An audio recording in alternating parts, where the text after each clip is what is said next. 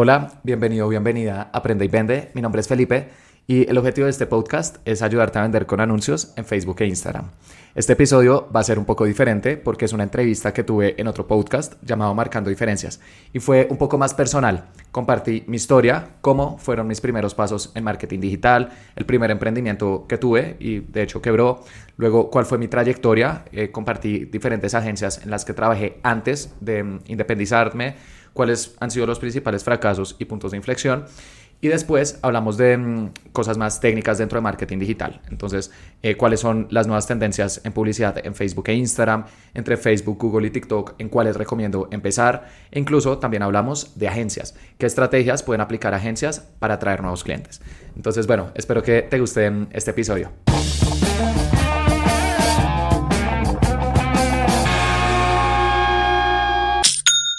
Bueno, bienvenidos a Marcando Diferencias. Hoy tenemos un invitado muy especial. Hoy tenemos un pedazo de emprendedor que ha ayudado a más de 80 empresas a mejorar sus negocios, que ha facturado muchísimo y muy bien facturado haciendo Facebook Ads. Eso es. Y bueno, hoy tenemos el placer de estar con Felipe Vergara por videollamada que nos está atendiendo desde Bogotá. ¿Qué te parece, Álvaro? Buen invitado. Y bueno, Felipe, lo primero, muchísimas gracias. Agradecerte que estés aquí. Álvaro, Diego, muchas gracias a ustedes por la invitación. Para mí es un placer estar en este podcast y espero compartir contenido de valor. Seguro. sí. Bueno, lo primero que siempre nos gusta preguntar, eh, para quien no sepa, eh, que bueno, habrá mucha gente que sí que lo sepa, pero vamos, ¿quién es Felipe Vergara y en qué está marcando diferencias? Eh, bueno, em, yo creo contenido sobre marketing digital. Em, empecé en esta industria por accidente, como la mayoría de personas que he conocido que trabajamos en, marketing digital o, o vender por internet porque mm, por allá en el 2014 yo aún estaba en la universidad, yo estudié administración de empresas y mm, un amigo, recuerdo en la hora de la comida, me dijo, eh, Felipe, un, amigo de mi padre eh, tiene una empresa de perfumería, pero vende en canales tradicionales, en, tiendas físicas, y me dijo que nos podría dar inventario si creamos una tienda online para vender en, en redes sociales. En esa época ya las redes sociales se están moviendo bastante y le dije, listo, perfecto, yo digamos que siempre había querido emprender, pero no sabía muy bien en que entonces creamos una tienda online de perfumes. Yo en ese momento pues no sabía nada, entonces la creamos en WordPress, ni siquiera conocía eh, Shopify. Em, fue un proceso bastante largo, creando la página web nos demoramos cuatro meses porque pensamos que era lo más importante. Y después de cuatro meses de crear la página web, dijimos, listo, estamos al aire, le dijimos a nuestros amigos, familiares, como, bueno, ya está al aire la página web, y el primer día no vendimos nada. Después el segundo día tampoco, el tercer día, y recuerdo que como al mes revisé y solamente como 30 personas habían entrado a mi página web. Y yo creo que de esas 30, 20 eran yo y 10 eran mi madre. Entonces ahí me, di cuenta de que en Internet no basta con tener una, una, página web bonita, un perfil de Instagram, teníamos 80 seguidores, que eran nuestros amigos, sino que también tienes que darle visibilidad. Yo hacía la analogía como es como si tuviera una, una tienda muy bonita en, algún sitio, pero que nadie conoce y nadie, pasa, pues, pues no va a vender, no, va, no, va, a generar claro, claro, claro, Entonces ahí dije, bueno, ya tenemos la página, ya tenemos los productos, tenemos que empezar a hacer que las personas nos visiten y, y pues nos compren. Entonces, eh, ¿cuál fue mi primer eh, acción? Ir a Instagram, hacer una publicación de un perfume, recuerdo, era un perfume Carolina Herrera, y le clic a promocionar publicación, el botón azul que yo creo que todos hemos visto en Instagram. Coloqué un presupuesto muy pequeño, unos 10 dólares, y cuando le clic a publicar, las personas lo empezaron a ver, eh, empezaron a dar like, comentar, y dije, bueno, no generé ventas con esos primeros dólares, pero mm, ya... Pero aquí hay algo, ¿no? Aquí hay potencial. Hay, algo, ya, ya se está generando ruido, ya al menos me están visitando las personas. Entonces, eh, le pedí eh, prestado a mi padre em, aproximadamente mil dólares, le dije, pa, este es pues mi, emprendimiento, mi tienda de perfumes, eh, apóyame, y me dijo, listo, te lo voy a prestar, pero pues tienes que pagarme unos, unos plazos porque así es como funciona, ya digamos que el mundo de los negocios. Y yo le dije, listo, perfecto. Esos mil dólares los invertí con promocionar publicación y mm, obtenía muchas reacciones, muchos likes, muchos comentarios, pero realmente no generaba ventas. De hecho, creo que vendí 230 dólares habiendo invertido mil. Entonces, pues obviamente el ah. retorno no, no fue lo mejor. Entonces, recuerdo que le dije a mi padre como, eh, padre, ese, dinero se perdió, pero yo te lo pago. Imaginarás, pues está un poco eh, molesto. Entonces, nada, al final esa empresa no terminó funcionando, yo estaba empezando y creo que es normal. La mayoría de personas, cuando hacemos algo por primera vez en la vida, es, es, absolutamente normal que no nos den resultados. Es como si estuviéramos aprendiendo a caminar, ¿no?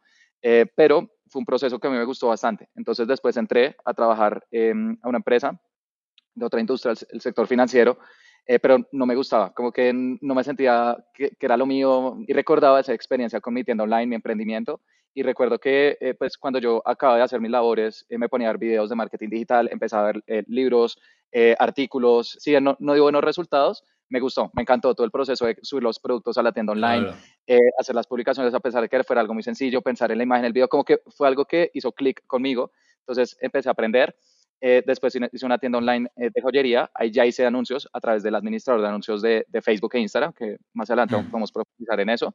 Em, empecé a obtener mejores resultados y poco a poco empecé a asesorar eh, personas y empresas en, esta industria. Y me di cuenta que dentro de un negocio online, que hay muchas ramas, ¿no? Está, está la parte de marketing, la parte de servicio al cliente, la parte de finanzas, la parte de logística. Lo que más me gustaba era esa parte de marketing, donde digamos que yo más sentía que, que me desenvolvía y que me fluía. Entonces, eh, esa tienda online de joyerías, al final se la eh, terminé dando mm, a un primo y entré a trabajar en una agencia de marketing digital en Bogotá. Ahí conocí personas maravillosas que conocía mm, bastante ya de esta industria. Siento que aceleré mi, mi curva de aprendizaje. Allá duré año y medio y después entré a una agencia de Estados Unidos, otra de Canadá, esas dos de, de forma remota. Y ya desde hace unos dos, tres años eh, trabajo de forma independiente con empresas a las cuales les ayudo a crecer a través de campañas de publicidad. Y además del marketing, mi otra pasión es la educación. Entonces también tengo eh, un canal de YouTube, un podcast y bueno, comparto estrategias que aplico con mis clientes para que los emprendedores también lo puedan usar con sus negocios. tengo un curso.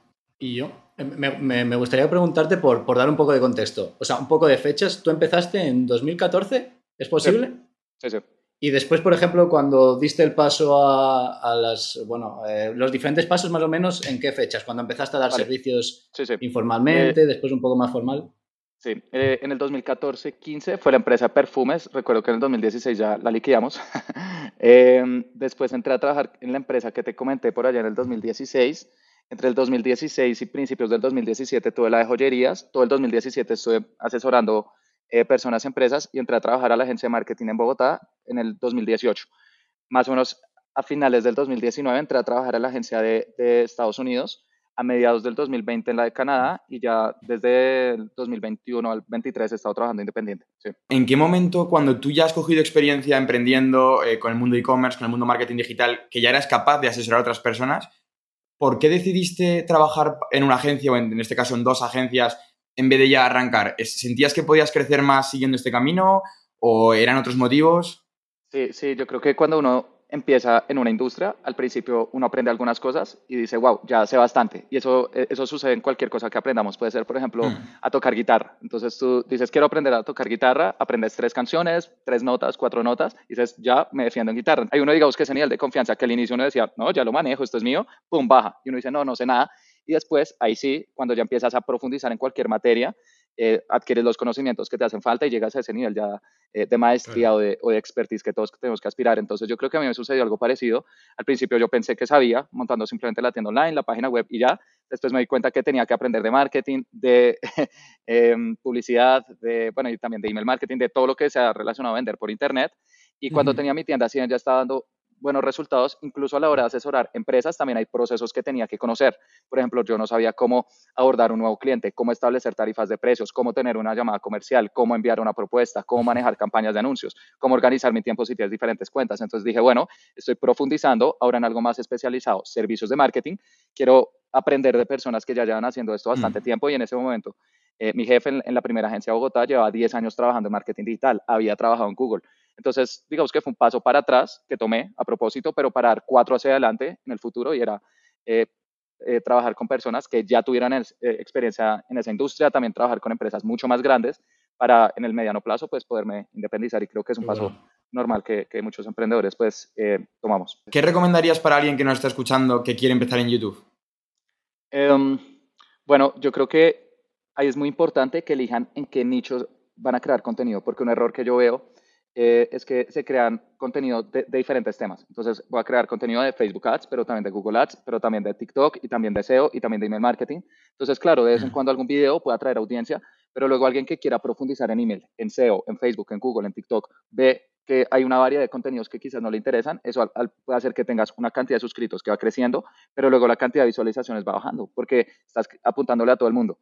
Y marketing digital, pues no sé, las personas que empezaron a crear contenido hace 10 años, pues tenían una ventaja, no habían muchos creadores, entonces pues era un poco más sencillo. Pero hoy en día la industria se ha vuelto mucho más competitiva, yo creo que hay, hay, creadores de, de, todos los rubros de marketing digital y también se ha especializado bastante. Entonces, hoy en día decir voy a crear contenido solo de marketing digital es muy genérico, por lo que yo cuando empecé recuerdo que dije, bueno, yo sé de Facebook Ads, de Google Ads, de, en esa época TikTok Ads no existía, pero pues ya hacíamos también campañas de LinkedIn Ads, por ejemplo, para clientes de servicios. He tenido experiencia con email marketing, con algo de, de, de Shopify, por ejemplo. Entonces, hice un inventario de cuáles eran mis habilidades y también hice un inventario de, que, de cuáles de esas habilidades aún no estaban muy competidas y sentía que podía meterme por ahí, ¿no? Yo creo que es una intersección entre lo que tú sabes y aún lo que no está muy competido, busca esa intersección porque ahí es donde está esa oportunidad. Y yo me di cuenta que, Facebook Ads, si bien había, ah, ya, en ese momento habían bastantes videos, pues no había como alguien muy posicionado o no, no, no se había profundizado mucho en el tema. Entonces dije, bueno, voy a, voy a meterme en Facebook Ads y pues ya eh, eh, construir mi marca alrededor de eso. Entonces, sí, es, yo creo que esa sería la primera recomendación, es elige muy bien en qué industria o subindustria te vas a especializar si ya está muy competido. Y segundo, eh, apúntale a contenido que no sea generalmente viral, sino de búsqueda. Porque en YouTube hay dos tipos de contenidos. El contenido viral, entonces no sé, alguien que dice, por ejemplo, eh, acabo de facturar 100 mil euros, no sé. Entonces, eso es algo que se puede volver viral. Pero está el otro contenido que ya no es simplemente eh, viralidad, sino búsqueda. Entonces es, por ejemplo, cómo configurar una tienda Shopify en 2023. Eso es algo que las personas van y buscan.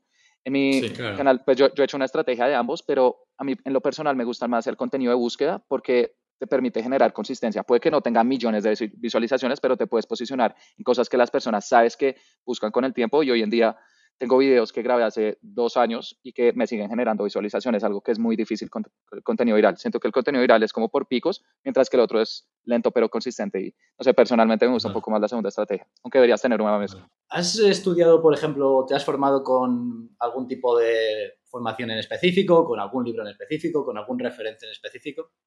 Sí, claro. Eh, bueno, yo estudié administración y curiosamente no me gustó marketing.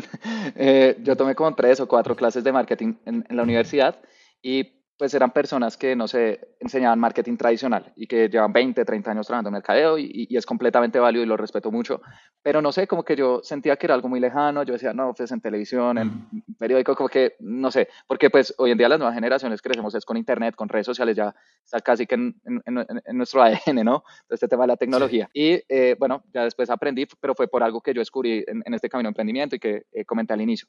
Eh, sin embargo, esta industria pues cambia todo el tiempo, entonces yo creo que sí es fundamental ser autodidacta. Eh, yo me considero que soy una persona que, lee bastante. Eh, pues, también tengo un podcast y al final de cada episodio comparto libros que me hayan gustado de marketing o de, negocios. Entonces, he leído libros de, de, marketing y cuando está empezando, yo creo que a todos nos pasa y es que buscamos como el último truco. Entonces, yo todo el tiempo era viendo videos del último truco en Facebook Ads, la segmentación que tienes que utilizar, el hack.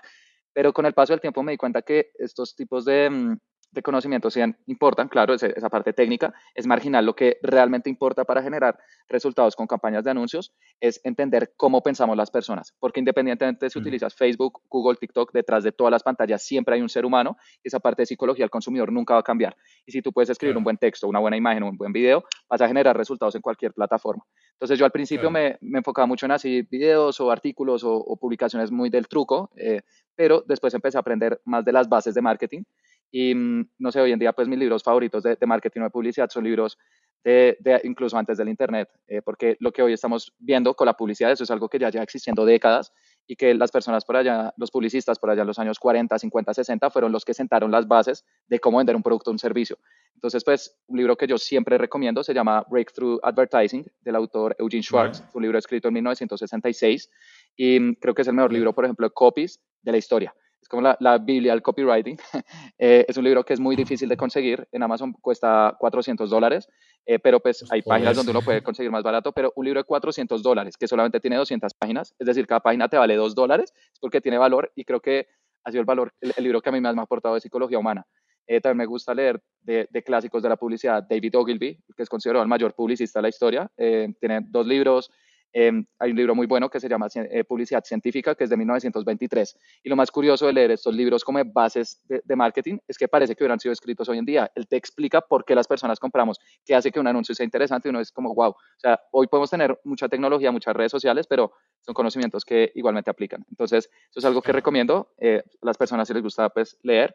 Eh, también pues hay, canales de YouTube, podcast, artículos, pero sí creo que esta industria es importante que uno vaya balanceando dos cosas, conocimientos que no cambian de, psicología, de bases del consumidor, pero también eh, mantenerse actualizado, ¿no? Hay, muchas tendencias dentro de las plataformas, estamos viendo chat GPT, de inteligencia artificial, y hay en esa parte que es más de, actualidad, si es bueno, por ejemplo, YouTube, eh, emails, podcasts, que sean temas un poco más de, de hoy en día, ¿no?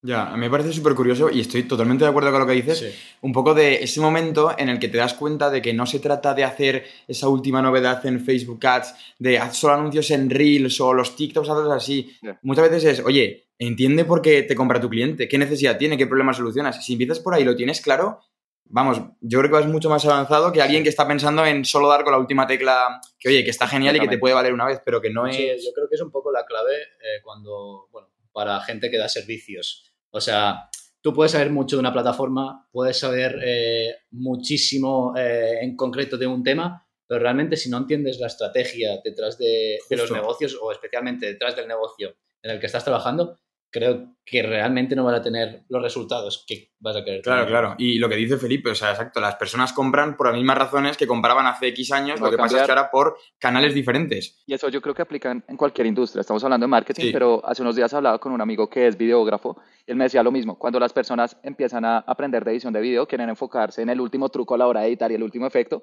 pero me dice los mejores videógrafos saben las bases de cómo hacer un buen video y qué es storytelling, contar una historia. Mm, por lo que él dice, también yo al principio estaba enfocado en la plataforma y de edición, pero después me, me, me puse a pensar qué es lo que hace una buena película, un buen documental es a base de una historia y luego lo complementas con tecnologías. En marketing yo creo que es igual, que hace un buen anuncio esa base para convencer a las personas de que nos compren y lo complementamos con la tecnología que tenemos hoy en día. Entonces, hablando de eh, lo que tienes ahora mismo, ¿cuántos clientes tienes ahora mismo y qué tipo de clientes son. Si nos puedes comentar un poco para, para tener un poco de contexto. Vale. Em, yo, como empecé con, con una tienda online eh, de perfumes, eh, al inicio también trabajé pues con comercios electrónicos porque era la mm. industria con la cual estaba más familiarizado. Pero en la agencia de Bogotá eh, también empecé a trabajar con empresas de servicios. Entonces tuve un cliente que em, vendía asesorías legales para emprendedores virtuales. Entonces ahí aprendí, por ejemplo, en Leads, otros canales como por ejemplo un LinkedIn que funciona muy bien en un mercado B2B, empresa a empresa. Em, después también tuve eh, clientes que venden eh, cursos online, entonces poco a poco fui aprendiendo de otras industrias y hoy en día también tenemos eh, diferentes tipos de clientes. Por ahí 30-40% pueden ser empresas de servicios, empresas de cursos incluso de bienes raíces. También tenemos una empresa que tiene propiedades en Colombia, México, Perú y Panamá y les hacemos campañas de leads para que las personas puedan quedarse dentro de sus instalaciones. Y eso también se me hace que lo vuelve un poco más interesante porque hay gente que dice, no, tienes que especializarte en una industria y creo que está bien, pero con el paso del tiempo también es bueno uno abrirse a otras industrias porque luego empiezas a conectar puntos. Puedes ver, por ejemplo, algo que funciona en una industria como cuidado de la piel, que puede funcionar, por ejemplo, con una industria como cocina, no sé, algunas, algunos consejos de contenido de, a la hora de hacer campañas dentro de las páginas web, porque, no sé, yo siento que cada cliente es, es como un, un, mundo nuevo que uno como que está, está aprendiendo y está descubriendo y uno entre más puntos tenga, pues puede generar mejores ideas para las campañas. ¿Qué le dirías a esa persona que no está oyendo que no es capaz de encontrar ese primer cliente? ¿Qué, qué consejo le puedes dar a alguien que busca el cliente uno, que muchas veces es el más, más complicado de conseguir, ¿no? Sí, yo creo que ahí es clave apoyarse en tu, en tu red de conocidos, porque ya son personas que confían de ti eh, de forma predeterminada. Eh, mi primer cliente, lo mencioné, fue un amigo que me dijo, asesórame en, en la venta de estos forros de iPhone. Eh, luego un amigo de mi padre fueron mis dos primeros clientes y son personas que va a ser indudablemente eh, más fácil de cerrar.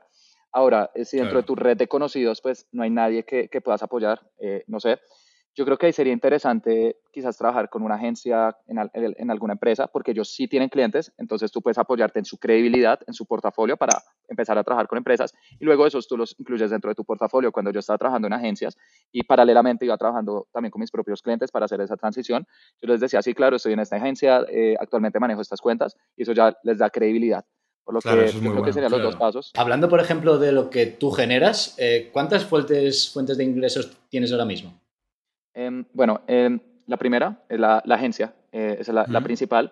También tengo una formación eh, de anuncios en Facebook e Instagram. Entonces, muchas personas, empresas me decían, Felipe, queremos trabajar contigo, pero pues por cuestiones de capacidad no podía. Entonces, creé un, curso online porque también veían mis videos y me decían, Felipe, pero queremos ver con un paso a paso mucho más completo, ¿no? Una metodología, está bien un video de 10 o 20 minutos, pero quiero ver ya una formación completa que me guíe de lo básico a lo avanzado.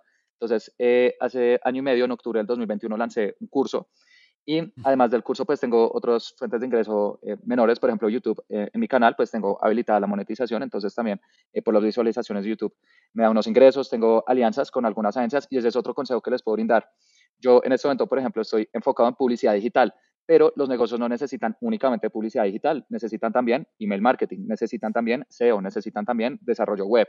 Entonces, eh, tengo alianzas con algunas agencias y si alguien me escribe y dice, Felipe, eh, nos está yendo bien con las campañas, pero queremos ahora abrir SEO, por ejemplo, que es otro muy buen canal, tengo una alianza con una agencia también de, Colombia, de Medellín específicamente, eh, que también me ayudan con el SEO de mi página y, conozco al dueño y cosas de mi confianza, entonces les paso clientes y ahí tenemos una alianza y me dan referidos, por lo que si tú dentro de lo que haces puedes tener una red de aliados que prestan servicios o productos complementarios y les puedas enviar clientes, pues es una forma de ganar también ingresos eh, de forma un poco indirecta. Yo, apunto para mí Es muy buena. Pero yo quería también, antes de cerrar este momento, eh, hacer un poco otra vez alusión al curso que has nombrado, porque yo creo que aquí el compañero se lo ha pasado con creces, así que que también diga él, para la gente que nos está escuchando, qué opina del curso, porque hay mucha gente que no sabe cómo empezar en Facebook Ads. Pues imagínate, eh, bueno, ya se lo he comentado a Felipe por privado, pero para mí es el mejor curso que yo he encontrado de Facebook Ads en concreto. Y, es que de verdad creo que es la forma mejor eh, y más rápido de, conocer la plataforma y sobre todo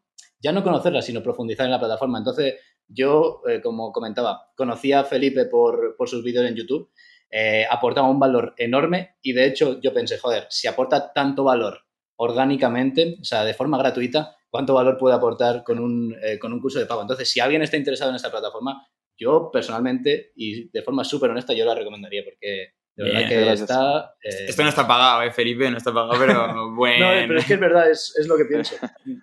Muchas gracias. Me gusta también lo que has dicho, también esto tiene mucha relación con el, con el mundo que vimos ahora de la marca personal y del marketing digital, de un poco de el concepto de regalar valor, que lo hemos nombrado alguna vez en el podcast, y es de intenta ser generoso, no te quedes tus trucos para ti o tus estrategias, cuéntalas, porque eso genera una credibilidad que cuando el día de mañana quieras vender un curso o vender una, lo que sea, la persona que ha recibido el contenido gratis y le ha encantado por eso va a decir lo que has dicho tú, en plan, si es que el contenido gratis era brutal, el curso tiene que ser tremendo. Claro, total. O sea, ese, ese consejo a veces de ser generoso. Felipe, si vamos un poco, porque claro, hay muchísimas agencias. ¿Cómo consigues que la tuya destaque? Bueno, algo que aprendí en eh, la agencia de Bogotá, en la cual eh, trabajé, es que mm, eh, cuando tú educas a las personas, ellos indirectamente pues se van vendiendo porque les estás transmitiendo credibilidad y autoridad. Y recuerdo que mm, un cliente que era amigo de uno de los dueños de la agencia y le dijo, eh, por favor, capaciten a mi equipo de marketing una hora porque pues ellos tienen un equipo de mercado tradicional, pero no saben mucho de digital. Por lo que yo fui con otra persona del equipo, les dimos una capacitación de una hora de publicidad digital y al final, pues nos dijeron, bueno, eh, ¿cómo los contratamos? Y yo que como, o sea, ahí algo a mí me hizo clic y fue como que interesante. nosotros no llegamos a tocar la puerta y dijimos, contrata nuestros servicios de marketing digital porque habrían sido como fuera, sino que entramos dándoles valor, educándolos, mostrando también casos de éxito, les compartimos algunos ejemplos de empresas que ya hemos ayudado y ellos indirectamente se dieron cuenta que éramos una solución que le podía ayudar. Por lo que mm, yo creo que esa es una estrategia que, que he aplicado desde entonces y es eh, dar valor por adelantado. Ustedes también mencionaban pues, la importancia del contenido orgánico, de pues, tu experiencia con el curso, que lo compraste porque ya habías visto un contenido orgánico, eh, por lo que yo creo que esa es una muy buena estrategia. Y mm, eh, bueno, con el paso del tiempo, pues tú ya lo vas mejorando, también es, es, un proceso, ¿no? de, de, todo este tema de contenido, pero esa ha sido una. Otra estrategia que también he utilizado para diferenciarme es eh, mostrar casos de éxito. Eh, curiosamente, muchas agencias de marketing no tienen un plan de marketing y me parece que es una, una contradicción en sí misma. Son, son muy buenos eh, creando campañas para clientes y demás, pero cuando uno entra a revisar qué plan de mercadeo tienen, es como, no, referidos. Y los referidos están bien, pero es una fuente de clientes muy lenta, que es muy difícil de escalar. Un día te pueden llegar tres referidos y en cuatro meses te llegan otros dos, por lo que al ser tan inconsistente creo que no debería ser una eh, fuente de clientes de la cual dependamos únicamente. Entonces yo creo que una agencia de marketing, además del contenido, que fue el primero que mencioné, y referidos, otro, la red de aliados, también es bueno que tengas una mm, estrategia de, outbound. También se le conoce cuando tú estás contactando empresas. Y esa es otra estrategia que utilizamos. Entonces hacemos una lista de cuáles son las empresas con las que nos gustaría trabajar eh, les escribimos, hacemos una auditoría gratuita y también ahí, si bien los estamos contactando de forma fría, no les decimos contrata nuestros servicios porque también va a ser fuera, sino que entramos dándoles valor a través de alguna auditoría gratuita. Y eso se lo aprendí a un amigo que entró a trabajar en un e-commerce de Dinamarca. Él estaba en su Facebook y vio una, una empresa de ropa y dijo, esta, esta, empresa de ropa me gusta. Y luego revisó su biblioteca de anuncios y se dio cuenta que los copies no eran los mejores, que por ejemplo si había una camiseta enviaban al home y no, y no necesariamente esa camiseta. Y él les envió un loom como de cuatro minutos diciéndoles cómo lo podían mejorar y el gerente de marketing le dijo, como, oye, estos consejos están muy buenos, agendamos una llamada y él, vale, eh, y después entró a trabajar con ellos y ya lleva tres años trabajando con, con, esta empresa Dinamarca. Por lo que yo creo que independientemente del medio que tú utilices, intenta dar valor por adelantado, que las personas no sientan que tú les estás vendiendo de forma directa, sino que tú primero te enfoques en ayudarles y luego ellos ya indirectamente pues van a estar interesados en tus servicios. Yo, yo utilizo una, una, estrategia similar, la verdad. Y sobre todo lo que tú comentas, o sea, dar valor y sobre todo cuando ellos se, dan cuenta de que es valor y encima personalizado solo para ellos, es como que te sientes muchísimo mejor que si un email que lo envías a 50 empresas igual. Claro. Sí, eh, yo creo que este tema no es tanto, o sea, yo hago la analogía de que no debería ser una metralleta, siento que muchas agencias son como una metralleta, entonces empiezan a disparar y enviar emails y mensajes a ver a quién le pegan y sí, o sea, por cuestión de probabilidad puede que le pegues a alguien, pero quizás esa persona no está muy convencida, eh, es muy sensible al precio eh, y en vez de tener una metralleta, yo creo que es más ser un francotirador, en vez de hacer mil disparos, haz 20, pero apunta, dispara algo personalizado que valore y yo creo que al final vas a tener una, una, tasa de éxito más alta. Y en cuanto a plataformas, eh, ¿volverías a empezar en YouTube? ¿Empezarías ahora por TikTok o cómo? Ya, ya es una cuestión personal. Em, a mí me gusta más el contenido largo. Yo en Instagram y en TikTok, en Facebook, no me considero que sea un gran consumidor, ni siquiera en LinkedIn. Eh, yo prefiero ver un video de 20 minutos a ver 40 videos de 30 segundos. Eh, y, toda la vida ha sido así. Eh, prefiero como algo un poco más largo. Los podcasts también los disfruto mucho porque siento que uno puede profundizar en un tema y no solamente marketing, de lo que sea. Tampoco es como que hay una única plataforma, sino que hoy en día las personas utilizamos múltiples plataformas y depende de a ti qué te guste, cuál es la plataforma con la cual estás más familiarizado y con la cual tienes mayor eh, facilidad de, crear contenido, pues eh, empieza por ahí y después puedes explorar otras plataformas también. Claro, me parece un muy buen consejo en vez de ir ahora, por, por ejemplo, TikTok o Reels, oye, empieza por la que te sientas tú cómodo y seguramente esa es la que más pasión le vas a poner y más fácil te va a ser trabajar. Bueno, y ahora sí, eh, ya pasando un poco a aspectos más técnicos de marketing. Eh, por ejemplo, hablando de paid media, sobre un total de 100%, ¿qué importancia le darías a cada plataforma? Depende del cliente. Eh, yo creo que la, respuesta más repetida en, marketing es depende, porque si tú vendes un producto o un servicio que las personas tienden a buscar bastante, eh, por ejemplo, en Google cuando tienen una necesidad puntual. No sé, eres un plomero en Madrid, vendes repuestos para motos de cierto tipo. Ese tipo de servicios tiene mucho sentido estar en Google porque es un producto o servicio que responde a un problema eh, específico que tienen las personas. Por otro lado, si lo que tú vendes puede que las personas no, lo busquen tanto, sino que es algo más de generar demanda, hay las redes sociales eh, cobran una mayor importancia, por lo que depende de, de cada empresa, pues cuál de las plataformas debería aprovechar. Sí, por otro lado, estás eh, incluso en un B2B, eh, LinkedIn es una excelente herramienta, la plataforma de anuncios es muy costosa, pero también tiene sentido. Eh, si vendes mucho en, en, marketplaces, por ejemplo, incluso hacer Amazon Ads, hace unos, unas tres semanas lanzamos Amazon Ads con un cliente, también tiene sentido. Por lo que ahí es, si tú ya tienes información de tu negocio, puedes revisar cuáles son los canales por los que más estás adquiriendo ventas, ¡pum!, coloca publicidad ahí. Y si estás empezando, Mm, piensa pues cuál es la plataforma que tiene más sentido para lo que tú vendes. Y digamos que para dar una respuesta igualmente, em, yo recomiendo en la mayoría de casos igualmente empezar con Facebook Ads por tres razones. La primera es que tú no necesitas una página web, puedes vender por WhatsApp o Instagram y eso es algo que muchísimos negocios hacen hoy en día. Si pudiera devolver el tiempo, también hablando de eso, yo no me demoraría cuatro meses creando una, página web, sino que simplemente había montado mis productos en, Instagram y había empezado a, vender por ahí por Instagram Direct, mandas un link de pago o cuenta bancaria y sale. Entonces, eh, pues muchos negocios como están arrancando pueden hacer publicidad en Facebook e Instagram, campañas a, WhatsApp, Instagram Direct o Messenger y sale. Eh, otra ventaja importante es que necesitan un presupuesto bajo, un dólar al día. Por ejemplo, en TikTok están 20 dólares diarios, a pesar de que México abrieron hace poco, son 10 dólares diarios, por lo que la, vara es bastante alta. En Google también puedes un dólar al día, entonces eso lo hace también fácil.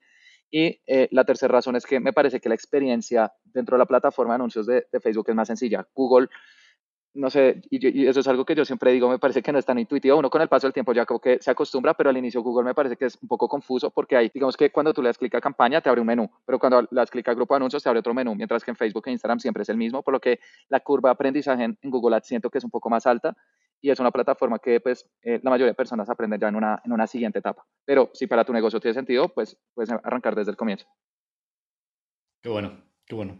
la verdad que me gusta, sobre todo, yo soy muy fan de la respuesta que has dado de depende, ¿no? Que parece que la pregunta iba un poco a, incluso a pillar de qué, qué porcentaje darías y la respuesta es la misma, es, depende de tu negocio y de lo que quieres hacer. Yo también comparto que Facebook Ads es, una, es quizá la más intuitiva, completa, que reúne un poco todas las cosas para empezar, TikTok Ads depende del momento del funnel, también puede ser muy bueno, aunque también es verdad que TikTok con el poder que tiene orgánico, quizá empezaría antes por una buena estrategia de TikTok orgánico antes de ponerme con TikTok Ads. Y, TikTok me parece que es la plataforma que requiere los mejores creativos de todos. En Google eh, tú puedes hacer campañas de búsqueda sin creativos. En, bueno, YouTube sí, pero digamos que puedes arrancar con búsqueda o incluso Google Shopping sin creativos. En Facebook e Instagram los creativos también son importantes. Hoy en día son la variable más, más, más clave de todas, pero incluso si tienes una foto de catálogo de producto fondo blanco, pero los productos se ven bien, puedes llegar a vender. En TikTok no. en TikTok sí necesitas muy buenos creativos. La plataforma de anuncios de TikTok es como la plataforma de Facebook o Instagram, pero versión simplificada. Realmente es muy simple. Se, se copiaron de muchas funcionalidades pero ¿dónde está el mayor foco? En los creativos. Los creativos de TikTok tienen, em, eh, digamos, unos requerimientos muy específicos. Es contenido tomado de forma vertical, eh, que sean muy orgánico con el celular y que muchas marcas, incluso grandes, están acostumbradas a hacer sesiones fotográficas costosísimas o tener fotos muy de catálogo y eso en TikTok no te funciona. Por lo que recomiendo TikTok en una siguiente etapa, cuando ya pues eh, estás más familiarizado con este contenido un poco más orgánico, lo puedes hacer a través de un Facebook e Instagram y luego ya en TikTok los puedes utilizar. A mí me alucina, ya por cerrar un poco este tema, que TikTok ha surgido el puesto de trabajo, que esto me, que también es otra cosa que me alucina. En general, los puestos de trabajo que nacen del día a día de la publicidad. Y ha salido el puesto de trabajo como de creador de contenido orgánico para TikTok. O sea, gente a la que tú le pagas X y ellos hacen un vídeo hablando de tu marca, pero perfecto, como lo haría orgánicamente, para que te funcione genial luego en, como creativo de, publicidad. O sea, es alucinante las cosas que hay. Sí, muy buen punto el que acabas de tocar, porque en mi agencia nosotros ofrecemos manejo de campañas, pero como el contenido cada vez tiene un mayor control, una mayor importancia, si bien nosotros les damos recomendaciones de contenido, les escribimos guiones, les damos feedback, al final los clientes hacen los creativos, pero a inicios de este año eh, decidimos tomar una decisión, es tomar mayor control sobre los contenidos, por lo que mm, justo en febrero, este, este podcast lo estamos grabando el primero de febrero del 2023, hoy arrancamos una prueba con tres clientes para nosotros producirles el contenido. Y para producir ese contenido estamos creando una red de creadores de contenido de TikTok y de Instagram que sean muy buenos con este contenido vertical. Nosotros les vamos a enviar guiones, vamos a tomar los videos y también tenemos ya un diseñador que también entra hoy y eh, esperamos por ahí en unos 3, 4 meses, además de manejo de campañas, también empezar a ofrecer este servicio de producción de contenido, porque tengo clientes que me dicen, Felipe, queremos anunciarnos en TikTok o en Instagram, pero pues no, no, no sabemos muy bien cómo hacer este contenido, tampoco tenemos a alguien in-house, entonces ahí es un nuevo servicio que vamos a incluir de creación de contenido orgánico que pues eh, nos permita potenciar las campañas de anuncios. Y sí, tú mencionas es un nuevo servicio que está surgiendo, por lo que también es importante mantenerse alerta de cuáles son las oportunidades que, que puedes aprovechar e incluir dentro de tu empresa. Claro. A mí me gustaría, enlazando con esto, porque creo que está relacionado, eh, hablando un poco del futuro del marketing y en concreto de paid media, eh, ¿hacia dónde se dirige el paid media? Porque yo creo que la respuesta va un poco también por, por ahí. O sea, las plataformas cada vez están bueno, tienes que dejar las cosas más de, la, de su parte, por ejemplo, como, Facebook, que cada vez tienes que poner menos intereses, ellos intentan que los conjuntos sean cada vez más grandes. Entonces, para ti, ¿hacia dónde se dirige el Pay Media? Yo creo que la publicidad digital tiene tres tendencias importantes. La primera es la automatización. Tú, tú la mencionaste, las plataformas cada vez son más inteligentes. Cuando yo empecé eh, tocaba ser muy específico con la segmentación, un público por interés, mejor dicho, tocaba hacer un control muy manual. Hoy en día eso ya no es necesario, puedes tener públicos grandes, incluso con múltiples intereses en un mismo eh, conjunto de anuncios, pocas campañas consolidadas para alimentar la inteligencia artificial con más resultados y enfocarte en la segunda tendencia, que es los creativos. Entonces, dejemos que las plataformas se encarguen de la entrega de los anuncios. Ellos tienen más información de lo que cualquiera de nosotros va a poder soñar tener, pero necesitan que los alimentemos con los creativos adecuados. Por lo que la segunda tendencia es enfocarse más que en la segmentación, en los trucos dentro de la plataforma, el último hack, en cómo crear una buena imagen, buen video, buen texto. Yo creo que la psicología humana al final es el truco que siempre va a terminar funcionando dentro de marketing y aquellos eh, anunciantes que entienden listo cómo hacer un buen gancho dentro de un video, cómo comunicar un problema, cómo mostrar los beneficios, un buen llamado a la acción, son los que al final terminan obteniendo buenos resultados. Entonces, porfa, enfóquense en esa parte creativos y copies. Y la tercera tendencia es mirar por fuera las plataformas de anuncios. Eh, yo siempre hago la analogía que las plataformas de anuncios o cuando estamos invirtiendo en publicidad es como si prendiéramos una manguera y la queremos colocar en un balde. Entonces, estás pagando por esa agua, vale, pero si ese balde donde tú estás colocando todo ese tráfico, toda esa agua tiene un hueco y se te sale, pues no importa cuánto inviertas, al final no, no te queda agua. ¿Y cuál es ese balde? El destino al cual, al cual envías a las personas. Por lo que mm, yo creo que también es muy importante eh, revisar cómo están nuestras páginas web, nuestras páginas de aterrizajes, si estás enviando WhatsApp, cuál es el seguimiento que se le está dando a las personas, las respuestas, para asegurarte que esa agua por la que estás pagando la puedas retener al máximo y, pues tapar los posibles agujeros que eh, vayan surgiendo. Qué bueno. Qué bueno. Pues ahora, si te parece, Diego, pasamos a cosas más técnicas sobre paid media. Eh, ¿Cómo estructuras tú las campañas a nivel, eres de, poner, de hacer muchas campañas, eres de tener poquitas y mucho conjunto? Un poco cuál sería tus... ¿Cuántas creatividades? ¿Cuántas creatividades? ¿Cómo es un poco, a grosso modo, tu... Entiendo que depende del cliente, pero más o menos en líneas generales. La respuesta. Eh, pero depende del presupuesto de la industria, pero a nivel general, hoy en día me gusta utilizar cuatro campañas, que es justo la metodología que muestro en el curso. Una primera campaña que sea de tráfico frío. Para darte a conocer necesitas estar atrayendo nuevas personas para tu negocio. Yo lo llamo una campaña de presentación. Tienes que estarte presentando. Y dentro de esa campaña colocas, bueno, algunos intereses, públicos similares, segmentación abierta, que son los tres tipos de público frío, se le conoce cuando son personas nuevas, Facebook Ads. Em, la segunda campaña ya es de personas que están familiarizadas contigo. Entonces, por ejemplo, personas que te siguen en Facebook, que te siguen en Instagram, que han visto alguno de tus videos, que han visitado tu página web, personas que ya han alzado la mano y dicen, esta empresa me interesa. Esas personas que como que están ya considerándote. Yo lo llamo también la etapa de evaluación.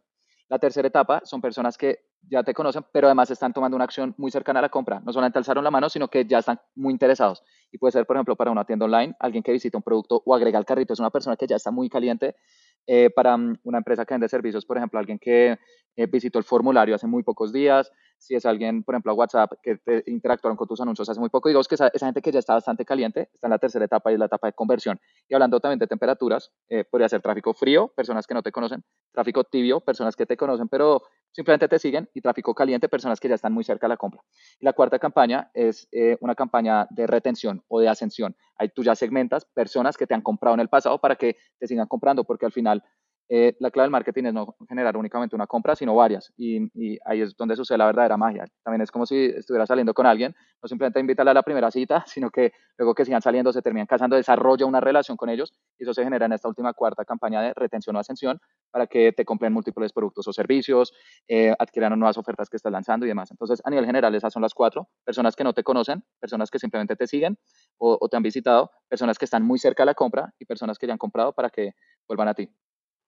Claro, yo eh, refiriéndome a, por ejemplo, bueno, todos los cambios que han habido con la actualización de iOS 14, eh, pues bueno, ahora cada vez hay más problemas con el traqueo, el Pixel por lo menos, eh, pues la web, ahora los eventos que tiene son muchísimo menores. Entonces, yendo por ejemplo a, a la campaña que comentas, que es un poco más caliente, por ejemplo, añadidos a carrito, cosas así, yo me encuentro en muchos casos que los añadidos a carrito que coge el pixel de Facebook, bueno, entre el pixel y el API, eh, los que tenemos en el administrador de eventos son como bastante menores de los que realmente son y después cuando segmentamos con esos públicos suele costar bastante. Te quedan audiencias muy pequeñitas. Claro, quedan audiencias bastante pequeñas. Entonces, ¿cómo enfocas eh, tú esto cuando la audiencia que te queda no es, no es muy grande? O sea, ¿sigues haciendo esa campaña o...?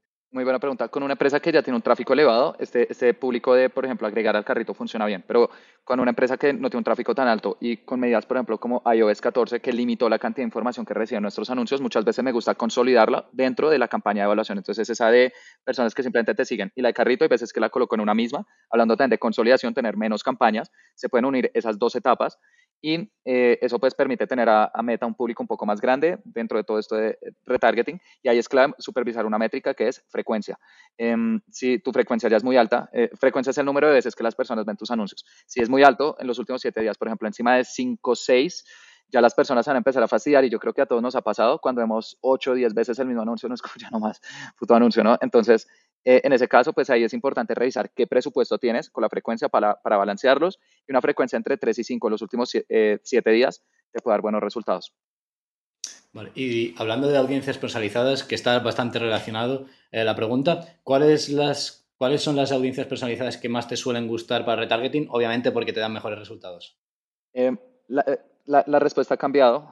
antes, pues a mí me gustan bastante las de, las de página web, esas de agregar al carrito, ver contenido, pero con iOS 14, como no podemos medirlos a todos, hay dos orígenes de, públicos personalizados que me gustan bastante. Los primeros orígenes son los que suceden dentro de Facebook e Instagram, porque ahí no ha habido pérdida de información.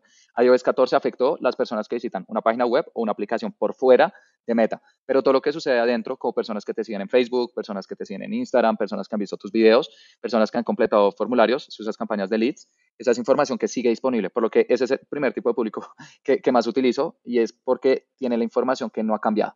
Y el segundo son listas de clientes. Cuando tú subes una lista de emails a Facebook e Instagram, una, una lista de, correos, em, ellos pueden buscarlos dentro de su plataforma para ver quiénes podemos segmentar y eso también es algo que no ha cambiado con eh, iOS 14, porque es información nuestra que subimos a través de un archivo eh, de Excel y que son personas bastante calificadas porque si ya tienes su correo electrónico, pues tienes una relación con ellos, por lo que esos son los primeros, los dos, todo lo que sucede dentro de Facebook e Instagram y también listas de correos. Y una tercera, poco más secundaria, pues son estas de, páginas web que si bien no podemos medir a todas las personas, si hay algunas y pues también hay que aprovechar. Luego, eh, también a nivel de mm, claves que tú veas en, en paid media que digas, esto sí o sí y así que un poco depende, siempre estamos un poco preguntándote preguntas muy generales, pero tú dinos un poco lo que te venga a la, cabeza. Clave es que digas, oye, eh, esto es fundamental que, una, una, campaña lo tenga, que un conjunto lo tenga, o que, o que haya una creatividad de este tipo. ¿Hay algún consejo que nos darías que se te venga a la cabeza?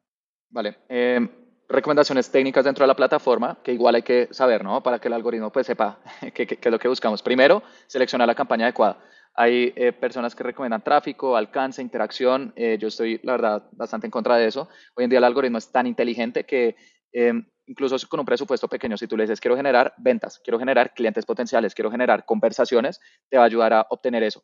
Eh, tengo clientes con los cuales hemos empezado a trabajar y eh, agencias pasadas o freelancers o equipos pasados, por ejemplo, están haciendo campañas de tráfico y alcance o reconocimiento de marca eh, para supuestamente dar a conocer más la marca. Y nosotros cuando hacemos el cambio a las campañas que se están enfocadas en generar ventas, ya el cambio de resultados es, es brutal. De hecho, ayer me reuní con un cliente que me está diciendo Felipe, pero la agencia pasada nos recomendaba mucho utilizar promocionar publicación para crecer seguidores. Yo les dije, al final, uno no paga facturas ni cuentas con seguidores o likes. Claro, hay que obtenerlo está bien, pero es una parte del proceso, lo que al final, cuando estás invirtiendo en publicidad, yo sí creo que los anuncios son como si fueran vendedores. Y a los vendedores, ¿cómo se les mide? Con la cantidad de ventas que están generando. Lo demás son distracciones. Y mm, eh, por eso, pues, con, mis clientes el 95-97% del presupuesto se va en campañas que están eh, relacionadas de ventas. Y si quieren destinar algo muy pequeño a generar seguidores o visualizaciones, está válido. Pero pues nosotros enfocarnos en lo que realmente les va a pagar las facturas. Y por eso ese botón de promocionar publicación, entonces lo llamo un poco el botón del diablo, ¿no? Que pues, te distrae los objetivos que necesitas y estas otras métricas, métricas de vanidad. Entonces, primero selecciona campañas que estén enfocadas en generar ventas independientemente pues, del presupuesto. Eh, segundo, también puede ser, por ejemplo, otra buena práctica es utilizar ubicaciones automáticas. Eh, tú a nivel con tus anuncios, pues recomienda, eh, pues puedes seleccionar dónde se van a mostrar tus anuncios. Cuando yo empecé también, como la inteligencia artificial era muy nueva, no le toca, no, que solo en inicio de Facebook, solo en inicio de Instagram. Pero hoy en día, como han avanzado tanto con ubicaciones automáticas, funciona bien. Otra recomendación técnica puede ser, por ejemplo, si estás usando campañas de, de conversiones, seleccionar el evento que deseas generar, eh, porque tú puedes eh, seleccionar comprar o agregar al carrito del contenido. Esto yo lo probé muchas veces. E incluso cuentas pequeñas, optimizar para el evento que tú quieres, por ejemplo, compra, así no salga la fase aprendizaje. La fase aprendizaje yo creo que es, es, es algo importante, pero es opcional al final. Entonces, selecciona compras si es lo que tú quieres generar para que ya Meta sepa, va a llegar a personas que generan compras en una página web. Y bueno, esas son algunas recomendaciones técnicas.